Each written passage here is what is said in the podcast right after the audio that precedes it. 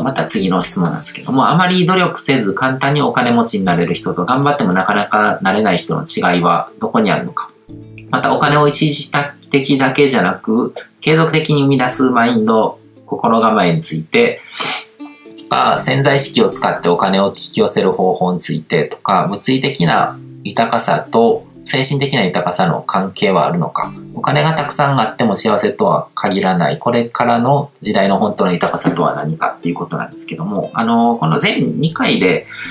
あの、話したこととかも結構入ってますね。その物理的な豊かさと精神的な豊かさの関係はあるのかって、これ、精神と物理を分けてもしょうがないので、まあもちろん関係があるし、実際にこう、選択肢っていう豊かさってていうのは選択肢の数なので、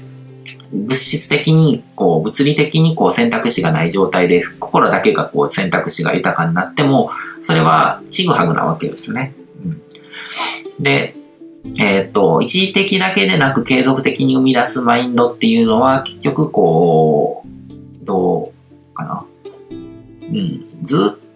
っと残り続けるような資産を築くっていうことだと思うんですね。だから、あの、自分の使える、一日の中で使える時間とか自分のエネルギーっていうのは限りがあるわけで、それを、こう、今必要ですぐに流れていってしまう仕事だけに向けてる人っていうのは、あの、ずっとこう自転車操業なわけですよね。でもそれをこう残る仕事ですよね。何かしら残って富とか豊かさを生み出してくれ、生み出し続けてくれるようなものとかに向けていけば、それがだんだんだんだんこう勝手に働いて、こう、どんどんどんどん、こう、生み出していってくれるので、そういう仕組みっていうものを作っていくと。仕組みとか、僕は情報空間上にこう、式紙とか分身を置くっていう言い方をするんですけども、うん、で、えっ、と、潜在意識を使ってお金を引き寄せる方法についてっていうとなんかこう、楽にできるんじゃないかなって思うんですけど、潜在意識を使うっていうのは結局自己洗脳なんですね。自己洗脳をして、なんか頑張ってる感じ、あの、感じじゃないのに頑張るっていう状態にすると。催眠術とかと同じで、外から見たらなんかこの人めっちゃ頑張ってるやんとかって見えるけども、本人の中ではこう、とにかくやりたいことをやってってるから、こう頑張ってる自分が幸せみたいな状態になって、それが潜在意識をうまく使ってるっていう状態ですよね。別に魔法とかそういうものじゃないので、うん。で、えっ、ー、と、努力せずに簡単にお金持ちになれる人と頑張ってもなかなかなれない人の違い。まあこれも人が見てないところで結構努力をしてたりとか、その人だけがなんかこう考えてることだったりとか、その、等価交換の話を前回したんですけども、その、結局そのリソース活かしてお金持ちになってるだけで、それをうまく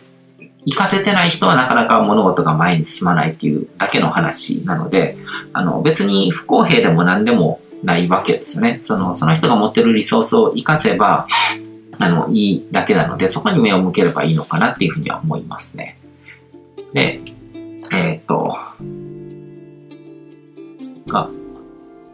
お金と精神的な豊かさは結びついていますか？で、すべての出来事を解釈の捉え方が心の習慣であるならば、いつでも自由自在ということでしょうか。セルフイメージがすべて B、あり方がすべての根源であるならば、やはりまずは空になってその後にひたすらイメージトレーニングをし続ける方法がベストなのでしょうか？イメージと現実のギャップをなくすためにはひたすら己と向き合って恐怖を乗り越える必要があるのでしょうかっていうことなんですけども、うん、なんか結構頭の知識に振り回されてる気がしますね。こういう人は僕の読者の方で結構多いんですけども、あの、結局、あの、精神的なものとか、スピーシャルな法則とか、引き寄せの法則とかを理解するのも大事なんですけども、あの、ビジネス、ビジネス系と僕スピーチャル系で発信してるんですけど、ビジネス系とかでやってる人とかで、スピーチャルなこととか知らないけども、めっちゃ成功してる人とかお金稼いでる人っていくらでもいてて、うん。だからお金を稼ぐっていうとか、その豊かになるとかっていう結果を求めるんだったら、もうスピーチャルなこと、とりあえず置いといて、ひたすらゴリゴリビジネスの勉強してビジネスの実践すれば手に入るんですよ。うん。で、スピーチャル知識がなんか足かせになっちゃってる人が多い気がするんですよね。なんかそうやってゴリゴリやっちゃダメなんじゃないかとか、あの、ゴリゴリやる以外にもっといい方法があるんじゃないかみたいに思ってるんですけども、うん。でもどっちも経験すればいいんですよ。どっちも経験して、どっちの世界も知れば、それ、両方の世界を知った自分っていう強みになるわけじゃないですか。うん。だから、なんかもう、スピーチャル的なこととかから、ちょっとビジネスの方に目を向けてもいいのかなっていうふうには思いますね。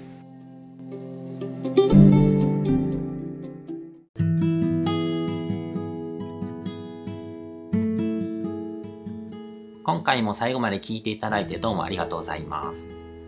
チャンネルの説明ページの方に僕が提供している悟り式コーチングの最初の2ヶ月分を無料で受講できる案内があります。ゴール設定とアファメーションについて詳しく解説してるんですけども、僕自身もこれらのことを本格的に取り組み始めて、で、それで大きく人生を変えたという経験があるので、あの、まだ受講したことがない方であったりとか、このタイミングでピンとくる方はぜひ登録して体験してみてください。また、僕がどんな人間なのかを簡単に知ってもらえる2分ほどで読める会員プロフィールのリンクも貼ってます。僕自身がインターネットを通じた出会いによって自分の人生を大きく変えたので、この出会いがあなたの人生を変える良いものになることを願ってます。ではまた次の放送でお会いしましょう。